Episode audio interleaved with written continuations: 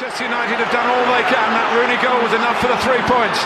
Manchester City are still alive here. Balotelli, Aguero!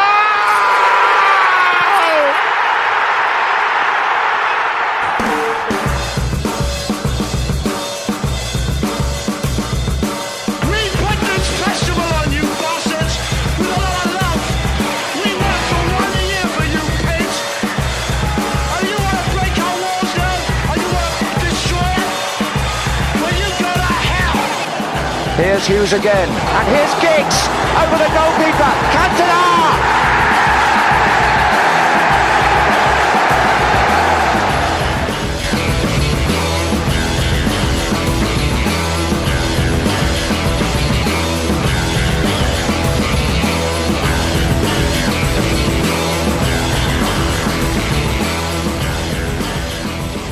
Hola, ¿cómo están? Bienvenidos a Fútbol Pub, esta segunda semana después de retomar tras lo que ya todos conocemos con el tema de la pandemia, pero aquí estamos con mucho gusto, como habíamos anunciado en el regreso la semana pasada, ya con refuerzos para ofrecer, desde luego, un mejor producto para la gente que nos está escuchando en cualquier parte del mundo.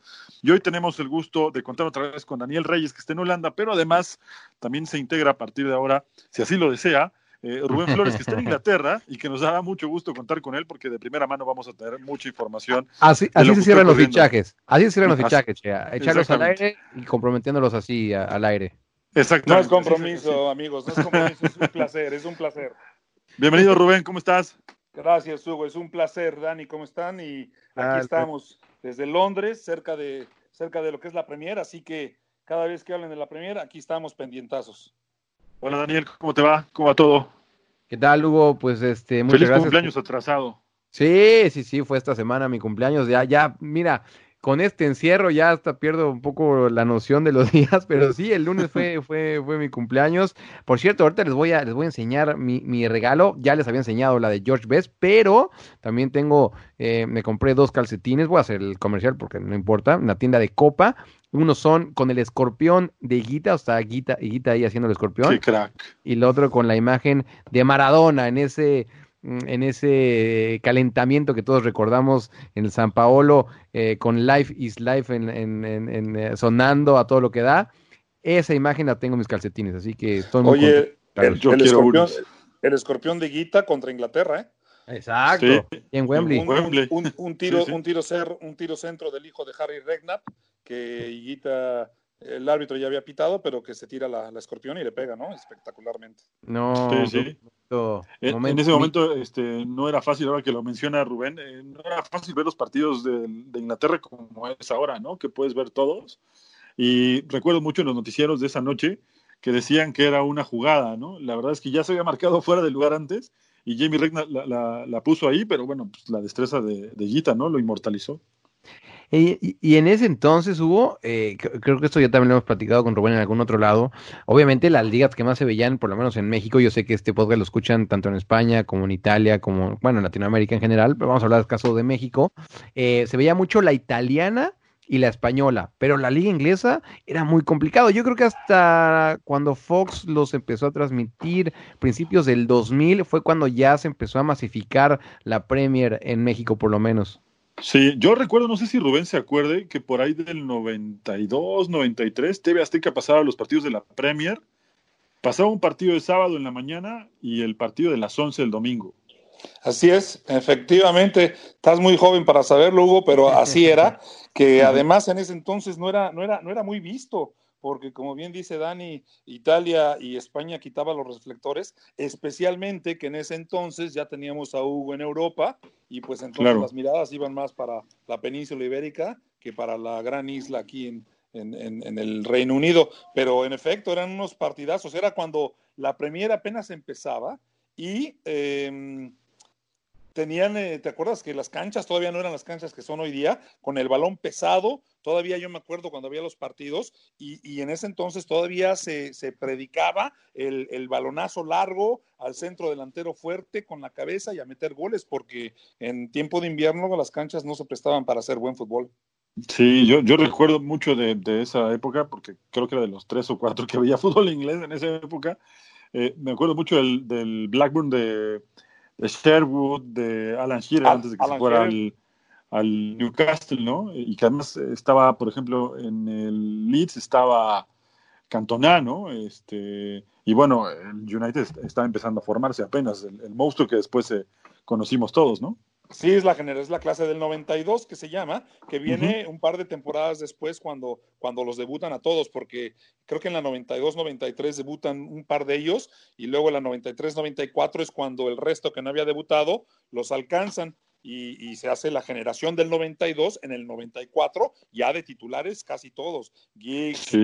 Beckham, los Neville, eh, todos Eh, ellos. Nicky cierto- Nicky Bot, que por cierto están y siguen, eh, siguen de socios este, en, en- en un equipo aquí en la Non-League y dos años seguidos han ganado y ahora están en, en League 2 jugando el equipo de, de- de la generación del 92. Oye, Sí, y, y- y ese equipo que tú decías, Hugo, eh, de Blackburn Rovers, eh, con, con Shearer, con Chris Sutton, eh, no sé si lo podríamos, verdad, sí. sí, con Chris Sutton, no sé si lo podríamos comparar con lo que hizo el Leicester eh, hace poquito. Eh, recordemos, yo sé que todos los que escuchan este podcast son, son, son amantes de la Premier, así que obviamente todos recuerdan, pero en el 94-95 el Blackburn fue campeón y sí fue una hazaña. No, no sé si se podría comparar con lo que hizo el Leicester. Yo, yo creo que nadie hubiera pensado lo del Leicester, pero lo del Blackburn, mm, a lo mejor había más indicios, ¿no? Nadie se Sí, lo imaginaba, Dani. Lo que Sí. pasa que lo que fue gran noticia, si se acuerdan, fue que Alan Shearer fue al Blackburn, como, como la estrella iba a ir al Blackburn y, y pensaron que iba a ser un año perdido para él. Y oh, sorpresa, creo que metió veintipico de goles esa temporada.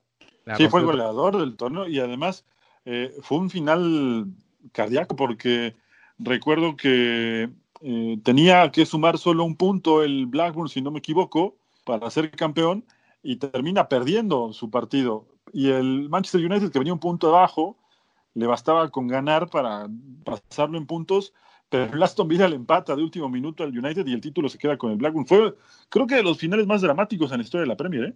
Fíjate que justo hicieron eso hoy eh, aquí en Inglaterra, eh, Hugo, que con la pandemia y todo eso están buscando temas. Y voy a ver si lo encuentro el video. Creo que lo debo tener todavía. Se los voy a mandar a ustedes para que lo vean y luego Venga. lo comentamos si quieres. Pero es un video con los cinco mejores finales de la historia de la Premier League y uno de ellos es este que estás comentando. Por supuesto que el número uno es el que Man City gana. Sí. a United pensaba que había ganado. ganado. Con el gol de Agüero. Así es, Sí. así es. Pero este Sí, sí. partido que comentas eh, está en este, en uno de los mejores finales de la Premier. Les mandaré el video para que lo disfruten. Sí, sí, también ese, ese final, ese eh, particularmente el que más me gusta, obviamente es el de Agüero, ¿no?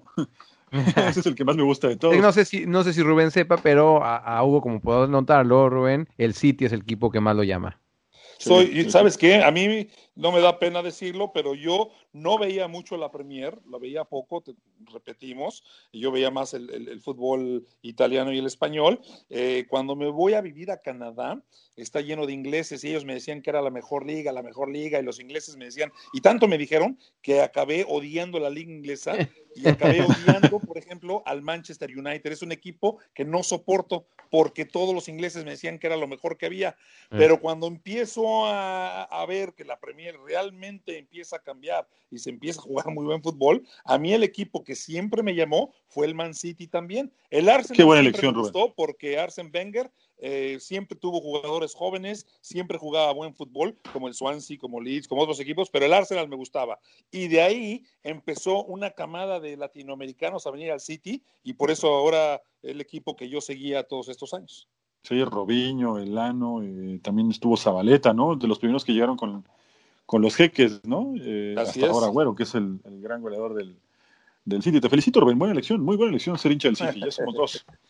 Oye, no, pero ahora, ahora obviamente estamos este, con Arsenal eh, a full, ¿eh, Rubén? Por cierto, este, sobre todo, bueno, sobre claro. todo, pinta, pinta bien el futuro en el Arsenal, me da, me da esa impresión. Sí, bueno, uno, uno cambia, ¿no? Mi favorito, por, por cierto, por estas razones que te comento, era el City, pero ahora por, por, por este, causas personales y, uno se va encariñando donde lo tratan bien a uno y, y ahora pues la familia está muy, muy metida con el Arsenal. Vivo muy cerca de ahí, conozco a mucha gente, he hecho muchos buenos amigos con ellos y pues realmente se le tiene un cariño ahora muy especial y sobre todo agradecimiento y lealtad por lo que han hecho por mí y por mi familia. Oye, seguro. Muy y deja, déjame, de- ahora tú mencionaste al Swansea. eh, yo, esto va a ser más complicado para toda la gente, pero aún así lo quiero decir. Eh, en la semana vi un documental espectacular que hizo la televisión holandesa eh, acerca de cuando el Swansea eh, se estaba eh, jugando. Ustedes van a saber mejor de esto. em, ¿Cuál es la categoría profesional que si pagas de esa ya eres amateur? Creo que es la League 2. ¿Puede ser? Liga No. 2, ya, la League 2 es la última y si Ajá. pierdes bajas a la, a la nacional. Non-league, ¿no? Exacto, justo, justo, justo, está- justo estaban peleando en esa temporada eh, el Swansea y eh, el, el, em, eh, eh, su rival para, para no descender era el Exeter, ¿no? Em, y al final, eh, obviamente, em, el Swansea se salvó, pero, pero casi por, por casi casi de milagro, ¿no? Y después de eso, eh, su- eh, el Swansea tuvo toda la reestructuración que lo llevó hasta lo más alto, ¿no? Y yo creo que todos recordamos, a por lo menos a mí, eh, Michu, Michu, eh, creo Michu, que sí. hizo su mejor temporada o sus Y mejores años. También, ¿no? ¿Quién, Hugo? Wilfred Donny también jugó en el Swansea. También, exacto, exacto, sí, sí, sí. Pero bueno, de, de eso yo creo que para mí Michu fue lo mejor y que, por cierto, de esas cosas raras de la vida, eh, el ídolo, el ídolo de Haaland es Michu, precisamente. ¿no? Que cabe mencionar que lo que estás comentando, el Swansea, un equipo galés, y, y Sí. el Exeter del otro lado ya en el, en el Reino Unido, y es un derby, es un clásico, y por eso hicieron ese programa, Dani. Yo no sabía Mm. que lo habían hecho, pero lo hicieron porque son unos agarrones, son de la área, y son un- un- los famosos derbis de, de- de la zona sur, entre Gales e Inglaterra, y son unos partidazos, se dan con todo, ¿eh? Bueno, Que. Exeter Le- le- que- que- Le diría a la gente que, que lo, que, que lo viera en YouTube, pero díjolo, está en holandés. Pero bueno, viendo las imágenes, con eso, con eso te das una idea de, de- de todo lo que se vivió. Que- y Exeter, que esto, bueno, todos conocemos eh, un poquito eh, sobre el fútbol inglés. Si me preguntas Exeter como tal, es una ciudad más, un lugar más conocido por, porque ahí nacieron grandes músicos en, el- en la historia del rock inglés, ¿no? Pero si te preguntas dónde está el Exeter City, No, seguramente muchos no van a saber, ¿no? no, no, no, no, porque después ellos, ellos, porque ahí lo contaron, ¿no? Quedaron mucho tiempo abajo, luego medio que subían, volvían a bajar y pues no, no, no fue. Eh, A esto, lo- a lo que quiero llevar es que como hay mo- mo- momentos claves que forjan el futuro de un equipo, ¿no? Y en este caso fue el Swansea, le cayó el volado del lado correcto y bueno, lo que hizo el Swansea después, este, todo lo vamos a recordar. Claro, llega la Premier, Dani, llega la Premier, Sí, se mantiene sí. un par de años y desgraciadamente ahora eh, le volvieron a pegar y tuvo que volver a descender. Es un equipo que va para arriba y para abajo, pero con Sí. una historia. Y ese, ese, después los años, cuando viene a jugar a la Premier, eh, lo mencioné porque hubo un tiempo que el Swansea jugaban muy Sí. bien al fútbol. Sí, no sí. parecía equipo inglés. Eh. Después ya no le funcionó, ¿verdad? Sí, sí. Y justo ahora que estamos tocando el tema del, del ascenso en Inglaterra, pues uno de los temas con los que creo que vale la pena arrancar es justamente ese, el ascenso, porque eh, en la Premier se han hecho ya las pruebas para los jugadores eh, ante el COVID-19. Ya, conocemos lo que dijo Troy pero en la Championship todavía no hay nada claro, Rubén, ¿no? Todavía no se No, sabe no, sí. cuándo van a Siguen arrancar. en, no, siguen en juntas, mi Hugo, tienes toda la razón. De hecho, hoy se anunció que van a tener una junta, no sé si es mañana viernes o el lunes a más tardar, y estaban diciendo que necesitan el 51% de los votos para que se reanude la temporada, cuestión que no sé si va a pasar.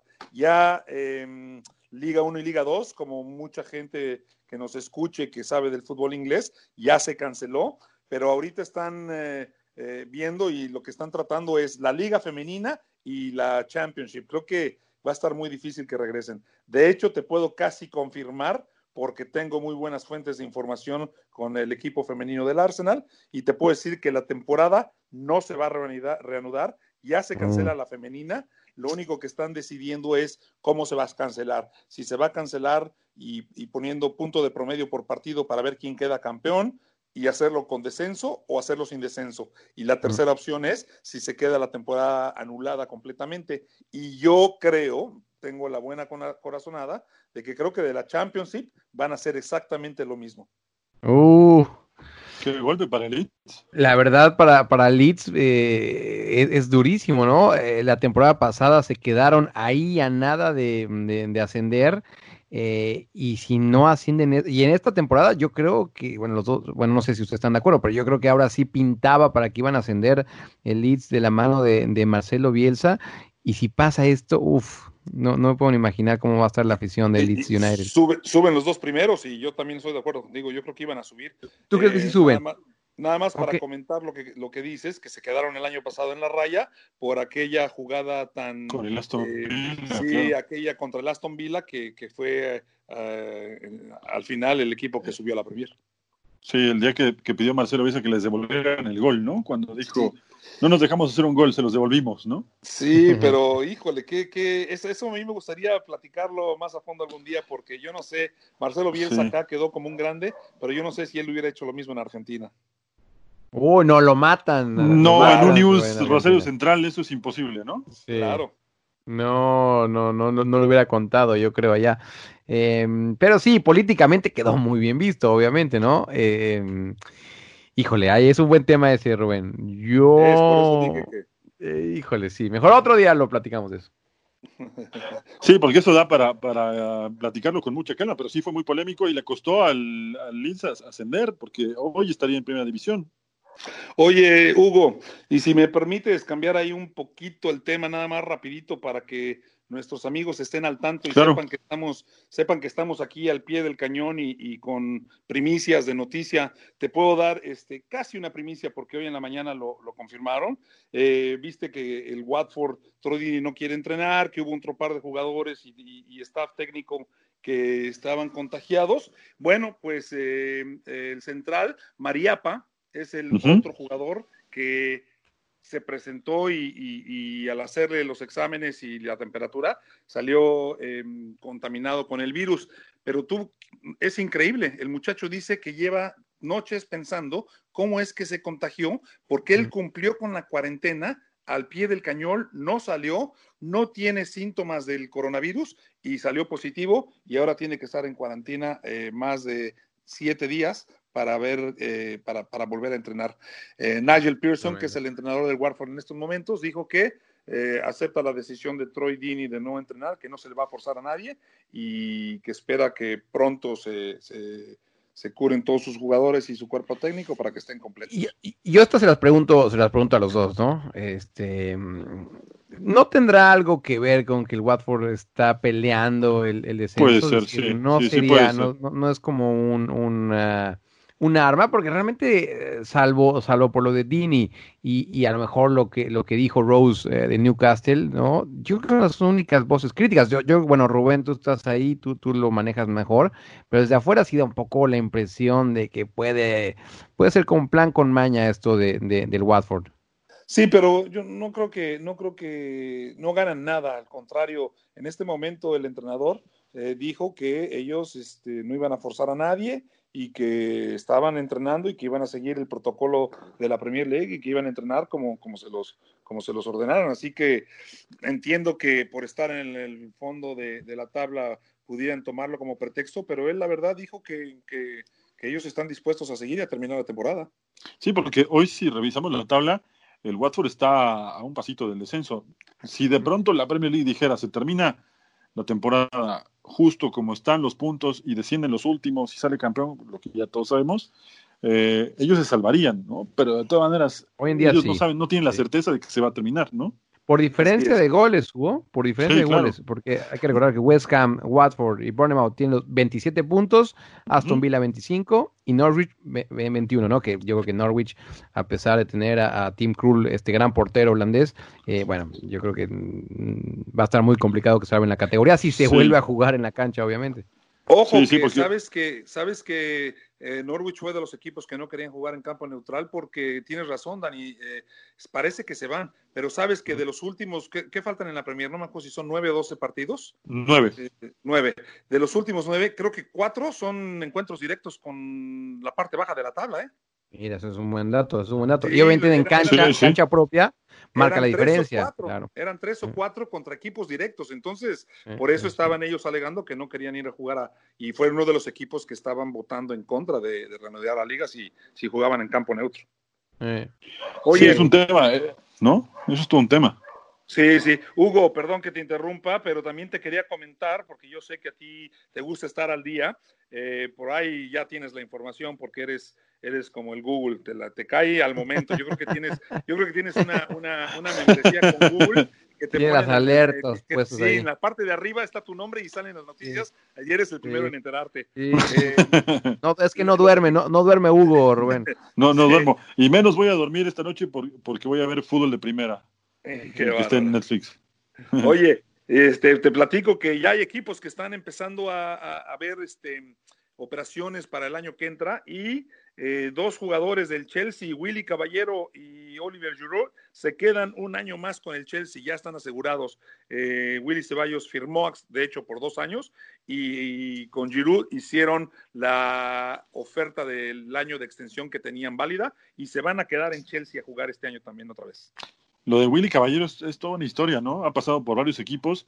Eh, yo lo recuerdo que, que tuvo un, cuando empezaba un gran Mundial Sub-20 en Argentina, por allá del 2001, incluso Campeón. trabajando penales importantes, claro, campeón en, ¿En aquel Canadá? equipo de, de Colochini, con, con Saviola, con todos ellos. Con- y después Agüero, se ha mantenido, pero nunca como titular, ¿no? No, sí, he estado a la sombra de muchos y una de las razones por la que fue al Chelsea cuando tuvieron las lesiones era que parecía que iba a jugar y de repente le trajeron a, a Kepa, ¿no?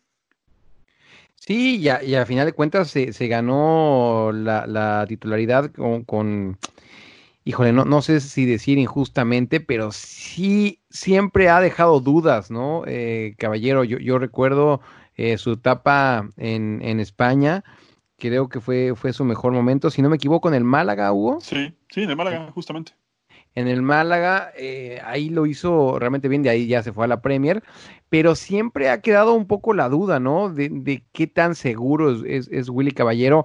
Eh, yo que todos recordaremos en Rusia, eh, que, que la verdad es que San Paoli traía una idea de, de- de fútbol. eh, él decía que le gustaba eh, Willy porque le daba mucho eh, eh, salida con los pies y en el Mundial eh, cometió, cometió graves errores, ¿no? Y, y- es que creo y de que ahí ya le costó el puesto. Muy buena gente con San Paoli. Es decir, idea de juego. Sí. San Paoli Sí. creo que no tiene ni idea de qué es en el fútbol. Oye, Dani, y lo mismo le pasó acá cuando estuvo con el, con el City, ¿eh? También tuvo un Sí, par de es cierto. actuaciones y la razón por la que sale del City no es que el Chelsea realmente lo quería, el Chelsea necesitaba un portero y él en ese momento está- era uno de los disponibles porque se querían deshacer de él después de los errores que tuvo al final de aquella trágica temporada que, que Pep pensó que iba a venir a ganar todo y le costó en la primera temporada. Sí, sí, sí, le fue bastante mal. Él confiaba justamente en ese juego de pies que, que tiene, pero le fue bastante mal, ¿no? Sí, Sí. sí. Ahorita no recuerdo ese partido del Mundial, Hugo. de- ayúdame, cu- ¿contra quién se equivocó? Em, Con Croacia. Contra Croacia, sí, sí, sí, sí, sí. Y le costó el puesto, ¿no? Y al final acabó eh, jugando Armani, el portero de River.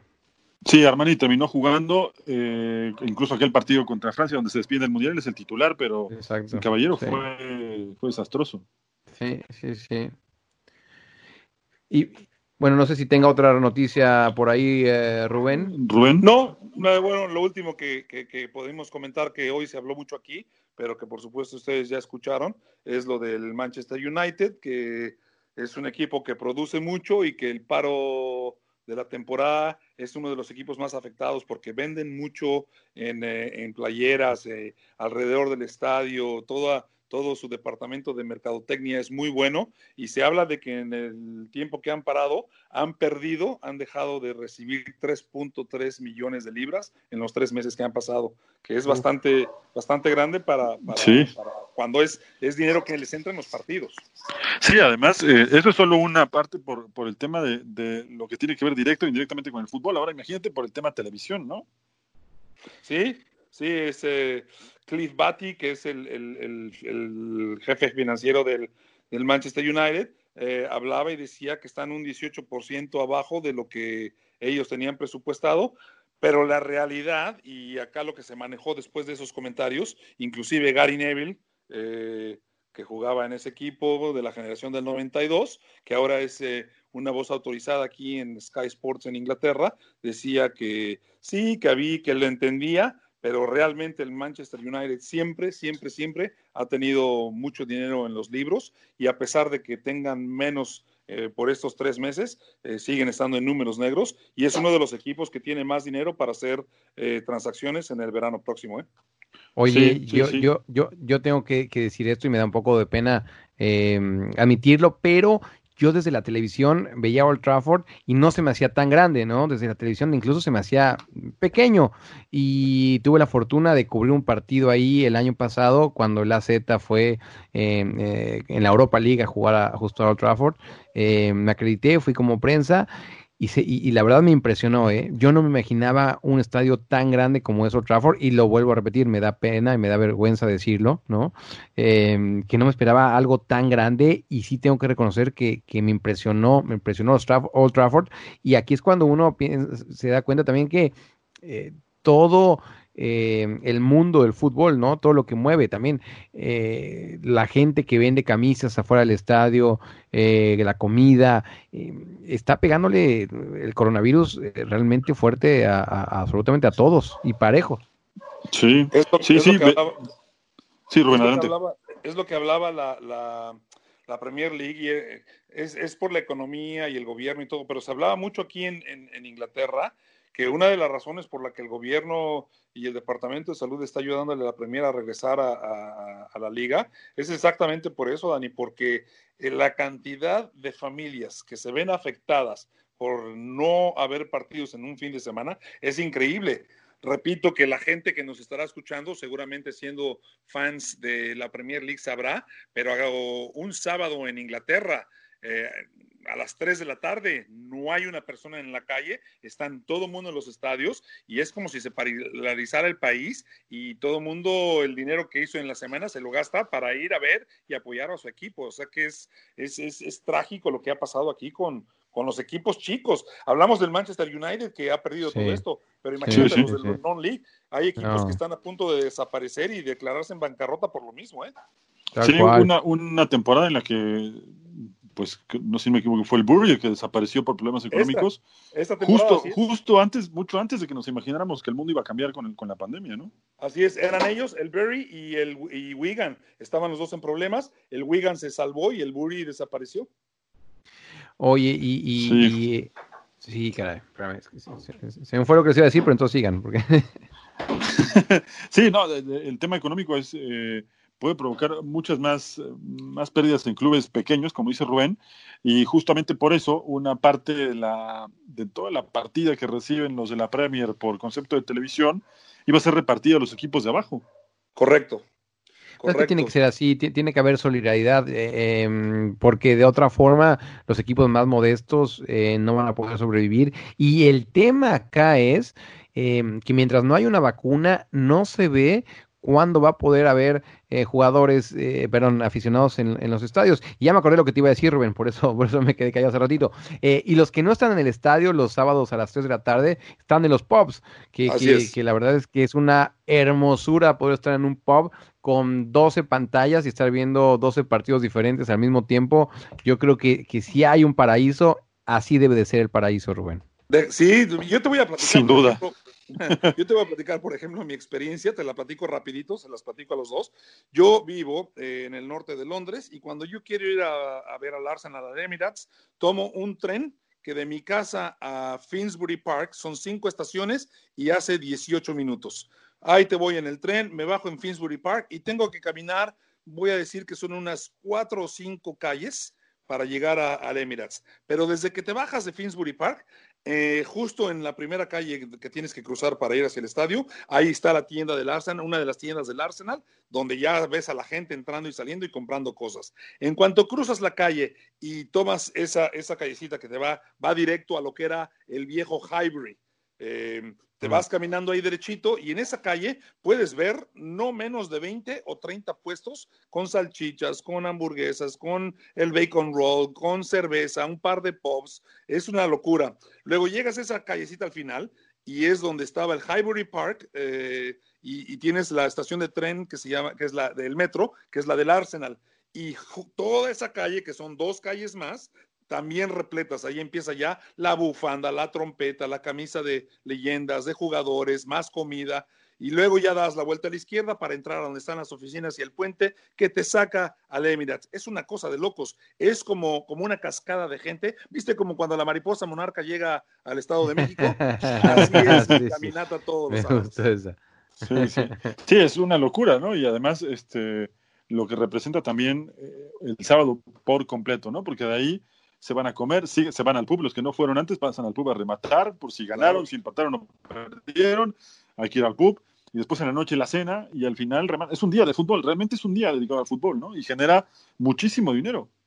Sí. Sí, sí, sí, es muy importante. Lo que, lo que me gusta y lo que se puede aprender en otras ligas es eso que comentaban, que la Premier y la FA le va a ayudar a los clubes más chicos y les va a ayudar a amortizar algunos de los gastos o de la falta de dinero que han entrado. Ha habido jugadores que han apoyado. Eh, justo escuché esta semana que el chairman de uno de los clubes, de uno de los, de los clubes de fútbol de acá, no me acuerdo bien cuál era, ahorita ahorita los dejo platicar, me pongo a pensar, pero el chairman dijo, ¿sabes qué? Renuncio porque no puede ser que yo sea el único empleado pagado de este club de non-league o League 2 creo que era, y, y que me paguen y estamos en- con problemas económicos. La gente ayuda a sus clubes como no tienen idea y también lo Claro. que ha hecho la, la liga es importante. Bueno, este es un ejemplo de lo que ya planteaba en su segunda temporada Sunderland eh, Till I Die, ¿no? Que tenía Ah, muchos problemas económicos sí, y sí. que si no subían eh, iba, iba a haber una especie de colapso financiero porque seguían en números rojos. Ahora imagínate con este tema de la pandemia cómo está un equipo como el Sunderland, ¿no? Sí, y que no vaya, y que no vayan a ascender, porque realmente el Sunderland entonces tenía eh, un equipo eh, para, para, para estar más arriba. Y, y, y con ese tipo de salarios eh, es bastante complicado. Te voy a poner eh, el ejemplo de- del portero del Sunderland, de Router, o Reuter, como ustedes le quieran decir. Eh, Sí, sí. del Sunderland se vino al PSB, es decir, se vino eh, a, a- a- a- a uno de los equipos más tops en, en, en, en, eh, en Holanda, aunque obviamente, si esto hay que decirlo, no llegó como portero titular, de hecho jugó muy poco, me parece que solamente en Copa, pero bueno, de ese tamaño son los salarios, ¿no? Eh, y eso, eso quiere decir que un salario de Eredivisie eh, no puede compiti- competir eh, ni con, ni con, ya no digamos de Championship, ¿no? La tercera división, ¿no? Exactamente. sí. Ojo, ojo, Dani, que Sunderland es un equipo con una tradición Claro, es uno de los claro, clubes claro. grandes, aún estando en Liga 2, Total, es sí, uno de los sí, equi- sí. equipos grandes. E irónicamente, les va a gustar esta. El vecino de ellos, cruzando el, el- el río Tyne, el puente, Sí. está Newcastle. Y Sí. Newcastle, con la fortuna de que el jeque este vino y le puso una inyección de dinero, que ya están hablando de refuerzos y de gente, de millones y millones de libras, y con una suerte a- al equipo contrario del, del Sunderland, ¿no? Un, los con mucha historia, en una zona que no sé si ustedes están enterados, pero es en la, en la zona noreste del país, donde es una zona bien de trabajadores, una zona donde el equipo y el fútbol es un modo de vida, eh, son apasionados, de hecho tienen la fama que los equipos de- de- del norte de esa, de esa parte de la costa son durísimos, el, el- el jugador son fuertes, son agresivos, y es por la cultura que tienen allá, y es irónico que los dos clubes, siendo grandes clubes con gran historia, uno esté en Liga 2 y casi en bancarrota, y el otro ahora le viene un jeque a, a invertir un platal y están hablando de refuerzos de nombre de, de James Rodríguez, de figuras de- del fútbol mundial. Sí, y lo peor que es que Chucky parece también que lo estaban nombrando. Lozano. Sí. Sí, claro. Y lo peor es que justo cuando termina el tema, o empieza más bien el tema de la pandemia, el Sunderland estaba a tres puntos del segundo lugar. Es que Sí. es un torneo, ya lo Sí. platicaremos más adelante, muy parejo, pero estaba a un pasito del playoff o del segundo lugar que daba el ascenso directo, ¿no? Oye, que además eso que estás diciendo, Hugo, que a mí, a mí por eso me parece que el fútbol inglés tiene la mejor estructura deportiva del mundo.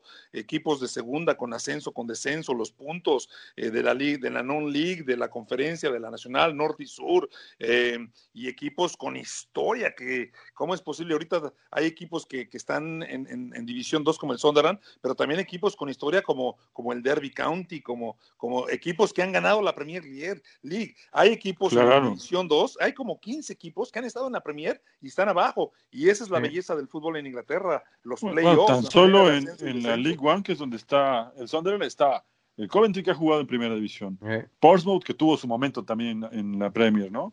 El Sunderland y más abajito está el Ipswich y revisando Blackpool que en algún momento también subió y bajó, eh, el Bristol que hace mucho que no sube y el Wimbledon que en algún momento tuvo eh, o pasó la historia por ganarle al Liverpool, Claro, de, de Ian Rush y todos ellos, Así ¿no? es. Así es. Y déjame te platico, ahorita nombraste otro equipo muy familiar conmigo y con, con, con, eh, la razón por la que estoy en Inglaterra, que es el Ipswich Town. Y déjame te digo Claro. que el Ipswich Town en el 81-82 fue el equipo campeón de Europa, muchachos.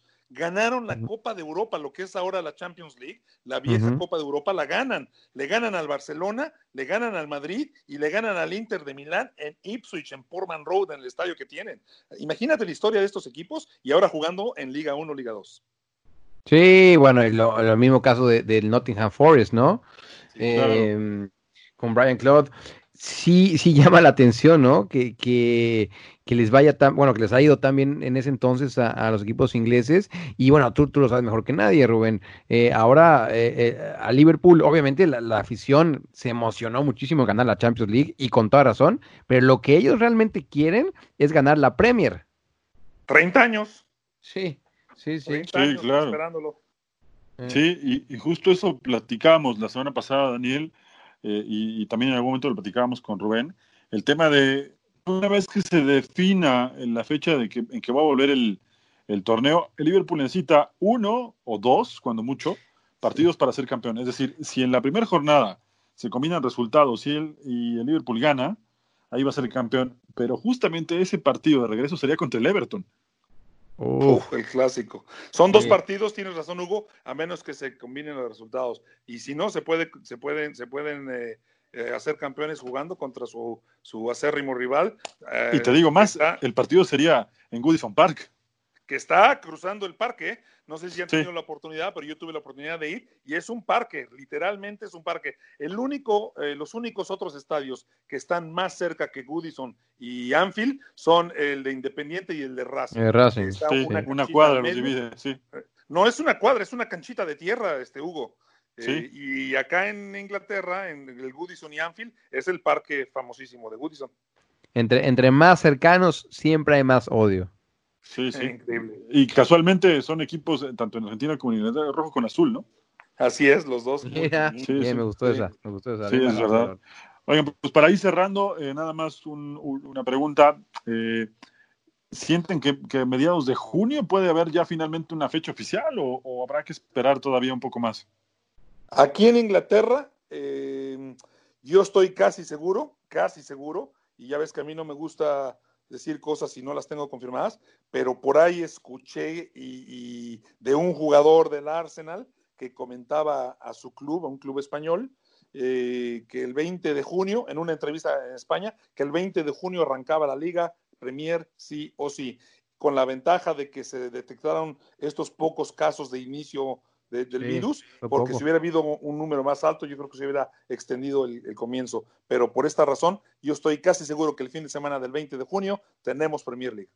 Yo, yo, yo creo lo mismo. eh, van a forzar jugar Hugo y Rubén, sí o sí. Eh, yo creo que Sí, sin si no, si no se juega, eh, muchos equipos van a ir a la quiebra. No, no hay de otra, ¿no?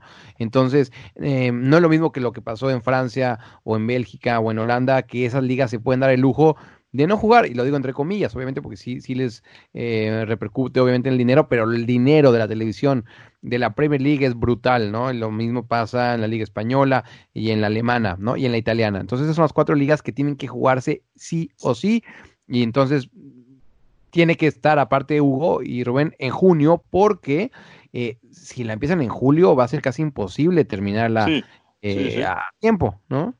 sí, tiene Bueno, pues dijeron que- Liverpool, que Sí, ya nada no, más se dedica al torneo, ¿no? Así es, y yo creo que eso es lo que están esperando. Y, perdón que, que- que diga, pero rápidamente, la, la- el calcio italiano también ya anunció que en, en cuanto regresen, la liga tiene que terminar en, creo que es el 20 de agosto, porque sí o sí empiezan la siguiente temporada el Sí. primero de septiembre. Sí, sí, sí. Sí. Va, va a ser sí, brutal, sí. va a ser brutal, porque Entonces, aparte viene, viene la Eurocopa. La Eurocopa en el 2021 y tienen que estar, va, va a ser un, va a ser un año muy complicado para los jugadores, honestamente. Sí, sí va a ser complicado y con calendario muy, muy pesado. en una temporada previa al inicio de lo que en teoría va a ser el Mundial de Qatar, ¿no? Pero vale la pena que sea una temporada difícil por las razones de tener muchos partidos amontonados, que tener una, un año difícil o tres meses sin fútbol, porque a mí me está matando, muchachos. No, no, Sí, estoy de sí, acuerdo. sí, a todos. No, y tocas un punto, yo sé que nosotros como aficionados ya quisiéramos tener fútbol, pero tocas un buen tu punto ahí, Rubén, porque eh, hasta ahorita no he escuchado a ningún fu- futbolista inglés decirlo, pero eh, sí un par de españoles, por ejemplo, eh, Yago Aspas, el jugador eh, del Celta, él dice, nosotros preferimos que jugar ya, al estilo eh, Alemania, eh, a lo mejor con poco entrenamiento, pero jugar ya, porque ahí estamos eh, con más ritmo, a estar eh, entrenando sin jugar partidos amistosos y luego arrancar, eso no nos gusta tanto. Entonces, eh, pues están esas dos corrientes. La Bundesliga fue la que, la que puso un poco el ejemplo y vamos a ver qué, qué es lo que pasa con las demás. Sí, sí, sí. Pues muy bien, muchachos. Creo que por ahora ha, sido una muy buena charla. Bienvenido, Rubén, eh, a Fútbol Pub. Y bueno, Daniel, pues ya prácticamente es de la casa, así que si así lo desean, la próxima semana estaremos platicando quizá ya con fechas más concretas de lo que esté pasando en Inglaterra. Gracias, Hugo, Dani, Hugo, un placer platicar con ustedes. Podía estar aquí toda la noche, ya de noche aquí en Inglaterra, podía estar toda la noche platicando no solo de fútbol, pero con dos excelentes conocedores de lo que es este bellísimo deporte. Un placer estar con ustedes. Daniel. Muchas, mu- muchas gracias, muchas gracias Hugo y Rubén. Y siempre, siempre es bueno tener eh, la información de primera mano ahí de Rubén y sobre todo que él, que él anda por allá. Así Sí, que bienvenido, supuesto. bienvenido Rubén. La verdad es que, bueno, bienvenido. Yo traigo como si fuera mi proyecto, pero no, yo soy un invitado de Hugo, pero, pero me, me- me sumo acá para, para Bienvenidos hablar. todos, muchachos. Hugo nos dijo, Rubén, haz media hora, creo que llevamos como una hora dándole a esto, así que nos podríamos Sí. echar mucho más Tiempo tiempo, efectivo pero de juego, 40 minutos. sí. Efectivo, muy bien. Muchas, muchas gracias.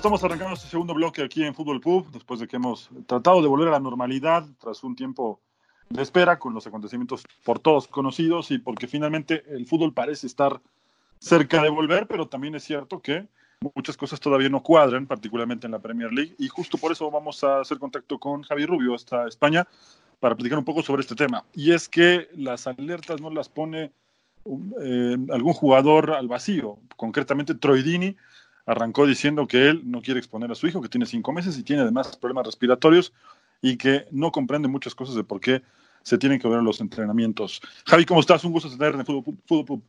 Buenas tardes, Hugo. Pues aquí un, un día más, súper contento de estar aquí contigo. Y sí, la verdad que la noticia de Troy Deeney está siendo muy sonada ahí en Inglaterra. Eh, tienes razón, o sea, su hijo tiene eh, cinco meses y, y tiene problemas respiratorios y no quiere volver. Y bueno, ya sabemos todos lo impor- la importancia del delantero inglés en el Watford. O sea, ahora mismo eh, yo no veo a un Watford salvándose sin el delantero inglés. Claro, aparte, justamente eh, estaban eh, atravesando por un buen momento cuando Claro. vino todo este tema de la pandemia. Watford era de los equipos que, no quiero decir que jugaba mejor, pero sí que estaba sacando muchos puntos, sí que lo estaba haciendo bien. Y bueno, ahora eh, viene este detalle. Ahora también vale la pena recalcar que Troy Deeney no es la primera vez que, que incurre en ese tipo de situaciones. Es un jugador polémico y lo hizo hace algún tiempo, casi un año, en aquel partido de Copa contra el, el Wolverhampton de Raúl Jiménez, en donde habló mal del delantero mexicano. Y también recordarás en algún partido, creo que fue contra Leicester justamente, en donde les hizo un- una peineta, como se dice en España, les, les pintó el dedo, como decimos Sí, aquí sí, en México. Sí. Eh, y es un jugador, es un jugador bastante pol- polémico, ¿no? Sí, es un jugador que tiene, bueno, mucho carisma, pero es como, si me permites asemejártelo, es como Diego Costa. O sea, si está en tu equipo, le amas, le adoras, eh, vas con él a muerte, te irías a cualquier batalla, pero claro, eh, una vez que le tienes de rival, pues sufres las consecuencias, que es que te saca del partido, pero al fin y al cabo ese es el juego del inglés y muchas veces le sale bien, ya le conocemos. Además, eh, que es lo que comentábamos, que tiene que tirar no él solo, porque hay más jugadores como Gerard de Eurofeu, ahora Ismail Assar parece que estaba también empezando a tener un buen nivel.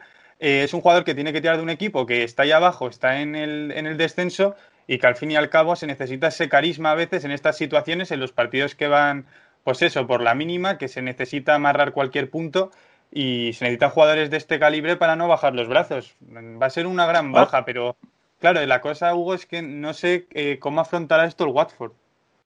Sí, eh, creo que en el fondo, eh, más allá de las formas, Sí, y como más allá de un futbolista, como un ciudadano de cualquier parte del mundo normal, creo que en el fondo tiene razón, porque hay cosas que uno no se puede entender, ¿no? Es decir, eh, le- la declaración de, de Troidini más o menos arranca así, diciendo que no se pueden cortar el cabello hasta el, me- el mes de julio, agosto, pero sí pueden entrenar con 19 personas, que sí puede estar en contacto con gente que no quiere llevar eh, el virus a casa, y en parte tiene razón. Creo que eh, para todos, no nada más para él, hay un temor latente de salir a la calle y que te pueda pasar algo, ¿no? Eh, creo que Pues eso nos sí. pasa a todos en el mundo, esa es la verdad. Hmm. Pero eh, creo que también, si lo, si lo pensamos por otro lado, eh, por lo que representan, por lo que hay, por lo que está en juego, por la cantidad de millones de, de libras, en este caso, que están en juego, creo que los jugadores van a ser privilegiados y los van a tener prácticamente en una bola de cristal para que no les pase nada. Hmm, Eso sí que es cierto. Eh, por ejemplo, aquí hay un caso muy sonado en España que de un jugador del Cádiz que se llama Fali, que está Sí, sí. eh, siempre comentando que, que no volvería a entrenar, que le está siendo muy, que le sería muy duro, que de hecho ha vuelto a entrenar. Eh, son declaraciones que hacía, pero claro, mucha gente luego por Twitter o gente aficionada al fútbol que mostraba su opinión, eh, decía, bueno, claro, pero es que tú eres futbolista y estás en unas condiciones, claro, como tú has dicho, privilegiadas.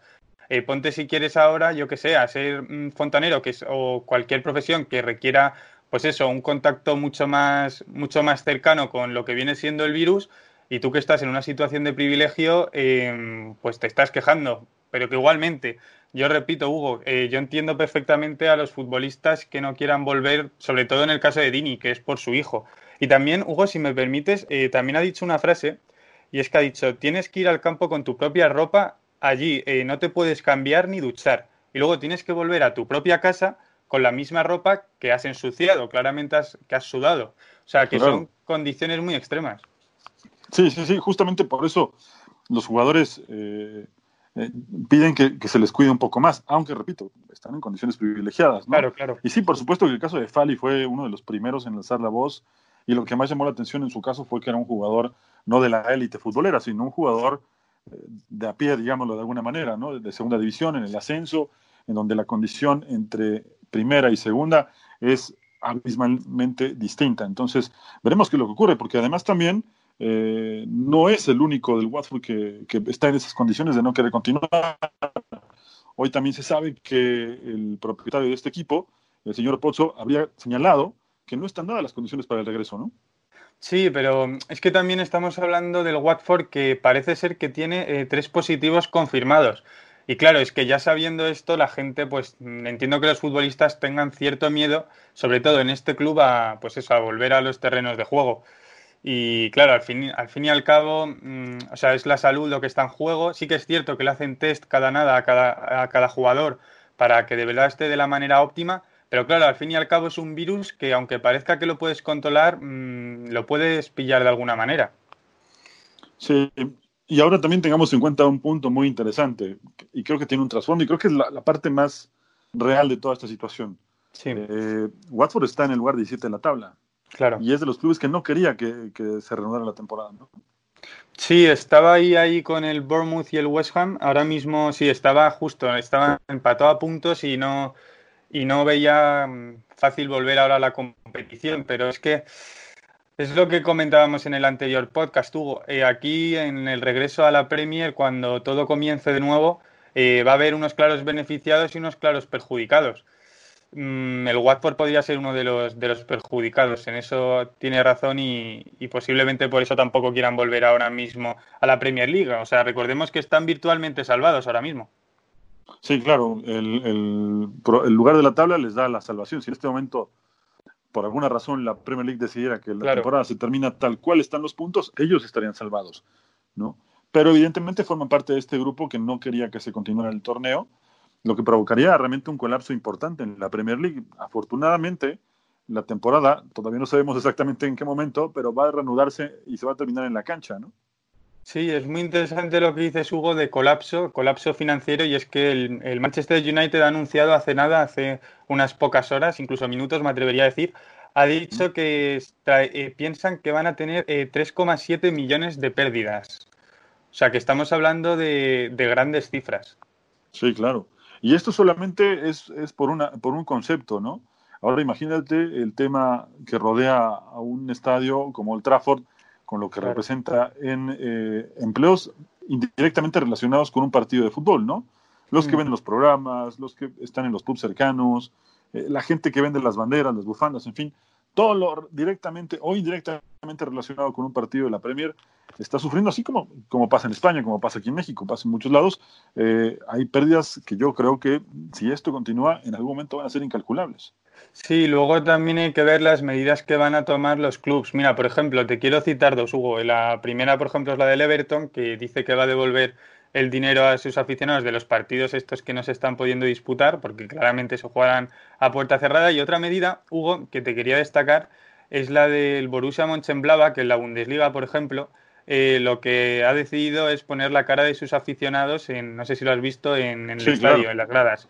O sea, esa también es una medida que, bueno, que, mm, o sea, no palia la situación, pero sí que es cierto que si devuelves el dinero de, de los abonados y luego, mira, les prometes poner su cara, aunque sea por 30, 20 euros, yo estoy seguro que cualquier aficionado pon- de su club, o sea, que tenga amor por los colores, eh, pondría, yo por ejemplo, 20 euros de su bolsillo para por lo menos que se vea su cara y aunque no sea lo mismo, pero estás contribuyendo de alguna manera a que tu club mm, se un poco se sane económicamente, porque vienen, vienen baches, vienen curvas.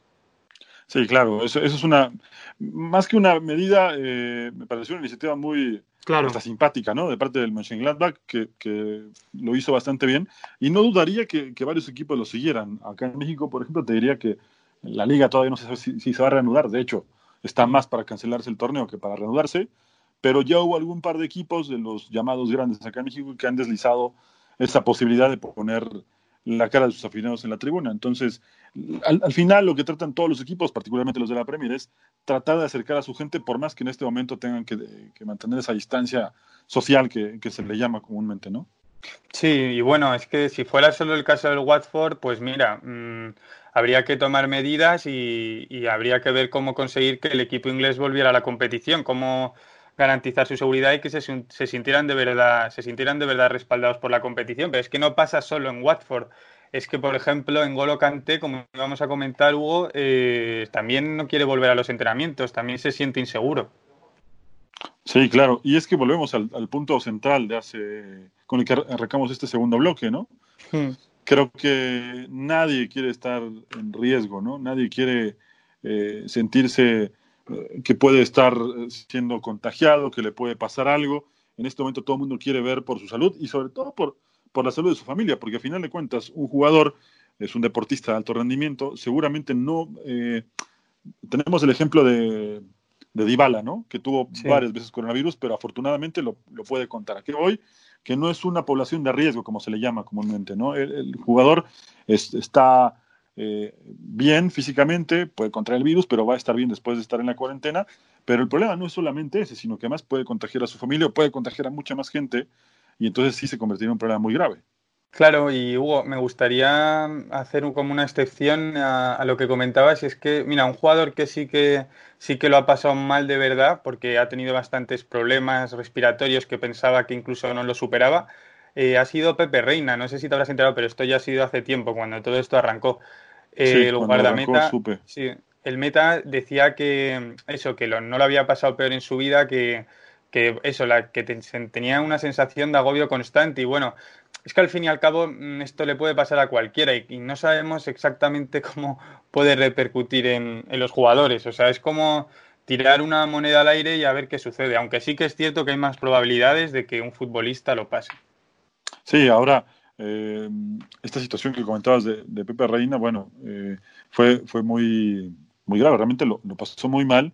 Claro. Y como bien señalas, una cosa es, perdón, salir del, del- de la cuarentena, que clínicamente te den de alta, que puedas de pronto estar otros 15 días recuperándote, ahí ya se te fue un mes, y Mm. luego eh, 15 días más para empezar a ponerte en forma, y luego ya reincorporarte a los trabajos de, de- de tu equipo, ¿no? Y, y sobre todo lo más interesante de, de todo esto es que si no sabemos eh, a ciencia cierta si esto puede traer secuelas, eh, imagínate qué, qué pasaría con, con un descuido tan grande, ¿no? Claro, claro. Sea, es que al final estás poniendo en riesgo la, salud de las personas. Y bueno, como comentabas, lo de que tienen que estar 15 días pasándolo y luego 15 días eh, en aislamiento, pues, eh, por ejemplo, en un club como el Watford, que ya tiene tres positivos, más luego la negativa, por ejemplo, de Troy a jugar, ¿qué pasa? ¿Vas a tener que tirar de canteranos todas, todas las jornadas? Es que también es un poco injusto, por ejemplo, para este club. Sí, sí, sí. Y aparte, eh, las consecuencias que esto ya está empezando a traer en general, ¿no? ¿A qué Sí. voy con lo siguiente? Que, por ejemplo, la League 2 ya se canceló, la League 1 también. Eh, no se sabe todavía qué va a pasar con la Championship. Sería realmente una desgracia absoluta para el Leeds que ahora que estaba tan cerca eh, se pueda cancelar el torneo. Yo creo que al final también va a ocurrir lo mismo que con la Premier, se va a terminar jugando, pero eh, por ahora las alertas, las alarmas, perdón, están eh, puestas en que pueden no continuar la temporada y los grandes eh, perjudicados en la parte alta será el Leeds de Bielsa, que ha hecho una gran campaña, y el West Brom, que ha tenido un paso irregular, pero que le ha alcanzado para estar en el segundo lugar, y eso en este momento le daría el segundo ascenso. Sí, yo no tengo ninguna duda que al final estas competiciones se acabarán jugando, ya sea la segunda división inglesa como la española, al final se necesitan ascensos, porque no es justo que, que la primera división, que la Premier se pongan a jugar los partidos y no permitan, por ejemplo, lo que he comentado, no permitan a tres equipos que se lo están mereciendo eh, ascender y tener esa recompensa económica que, que conlleva el estar en la élite con los mejores. Al fin y al cabo, si es que eh, la Eredivisie se ha cerrado, la ha clausurado, la Liga también, pero bueno, mmm, no veo eh, esta medida eh, coherente, bueno, más que coherente no la veo ahora mismo palpable para la Premier o, o una competición como la Liga Española. Ya hemos visto que la Bundesliga de momento ha empezado bien. Sí, claro, en ese sentido creo que todos hemos volteado a ver a la Bundesliga, más allá por nuestras ganas de ver fútbol, sino también por cómo se maneja toda esta situación, Claro. el protocolo que, que ha impuesto la Bundesliga y porque si funciona bien, prácticamente todo el mundo va a adoptar estas medidas, aunque evidentemente, como decíamos al principio de este, de este bloque, el riesgo va a, seguir, va a seguir latente. Y en el sentido de la parte meramente económica de lo que representa el Skype Championship, es verdad que a diferencia de otros torneos de segunda división, genera también muchísimo dinero y genera muchísimo dinero todavía más para el que asciende.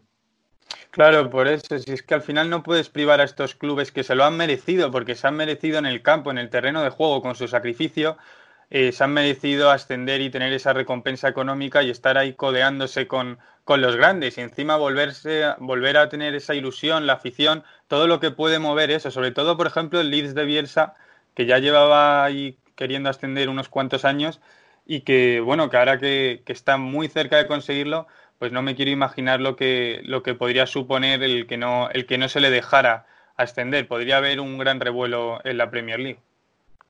Sí, eh, eso podría traer graves consecuencias en muchos sentidos, ¿no? Yo recuerdo particularmente eh, por un tema diferente, y seguramente tú lo recordarás, eh, cuando pasó en España que se aumentó a 22 equipos por aquel tema del Celta, ¿no? Eh, que una, una temporada, creo que fue la 96, en donde llegaron los 22 equipos. Acá estamos hablando de algo distinto, pero no me no imagino que de pronto la Premier League pudiera decir, se cancela la temporada, suben los dos primeros, no hay descensos y nos vamos a 22 equipos. Eh, yo realmente lo veo muy, muy complicado porque además tomamos en cuenta que si lo que se trata es de descomprimir los calendarios para la próxima temporada, Justo. tomar esa medida es casi, casi ponerse una soga en el cuello. Nada, nada, o sea, imposible, imposible, Hugo. Tal como lo planteas, yo creo que imposible, porque al fin y al cabo, en la temporada que viene no se sabe si puede volver a haber un rebrote y lo que estás haciendo de esta manera es añadir más partidos a una competición que no sabemos cómo, cómo estará el año que viene, porque quién sabe lo que puede pasar. Y bueno, es que, eh, por ejemplo, si quieres, Hugo, rapidísimamente te voy a contar eh, tres jugadores que se han saltado la cuarentena ahora en, en, o sea, viniendo al caso, en la Premier League, que son Jordan Ive, Serge Aurier y Hudson Odoi. O sea que también eh, está la otra parte de la balanza, los jugadores que se la están saltando la cuarentena y que pueden poner en riesgo, pues ya sea la salud de sus compañeros incluso, o la de, su la de sus familiares. O sea, es que tenemos los dos lados de la balanza. Troy Dini, que aboga por, por, las, por su salud y por, no, y por respetar todas las normas y no, y no perjudicar ya sea a su familia o a sus compañeros. Y por el otro lado de la balanza tenemos gente que, como Seth Saurier o Hudson Odoi, que deciden saltarse la cuarentena con lo que esto conlleva y con el revuelo que hay allí en Inglaterra.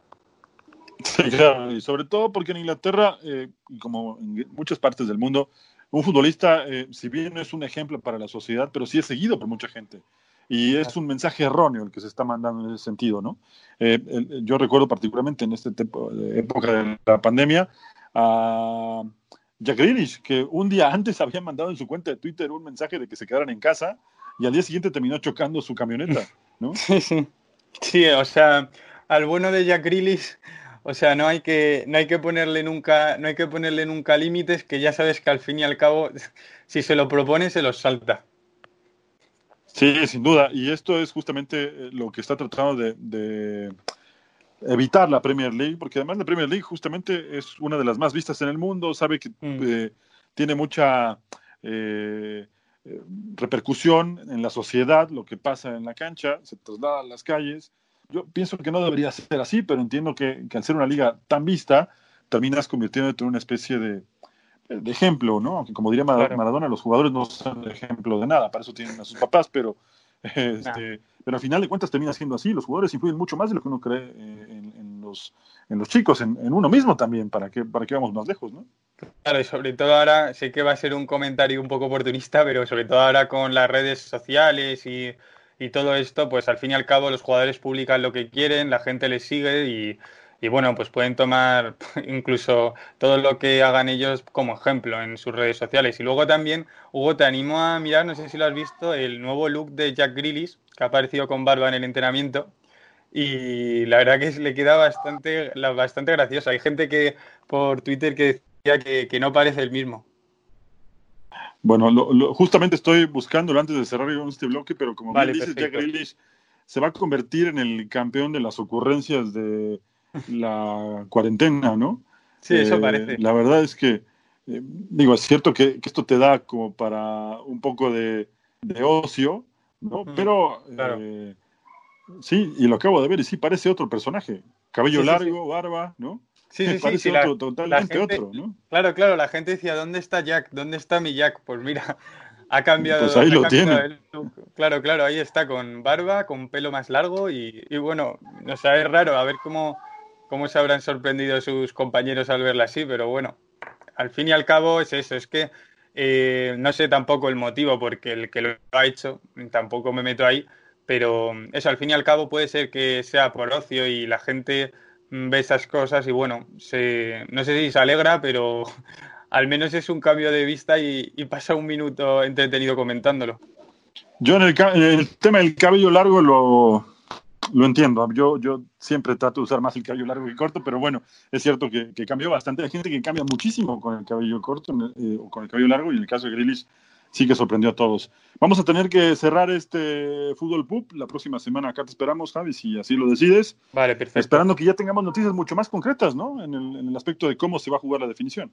Sí, a ver qué pasa, a ver qué, a ver si no hay ningún otro jugador que, que haga como Troy Dini, no digo, no lo estoy criticando, digo para saber eh, qué, qué es lo que va a pasar, saber si hay jugadores que, que van a salir también en defensa, por ejemplo, el delantero inglés, y al fin y al cabo, ¿qué va a pasar con los clubes? ¿Qué medidas van a tomar? Si van a hacer como el Everton, van a devolver el dinero, quieren volver a la competición.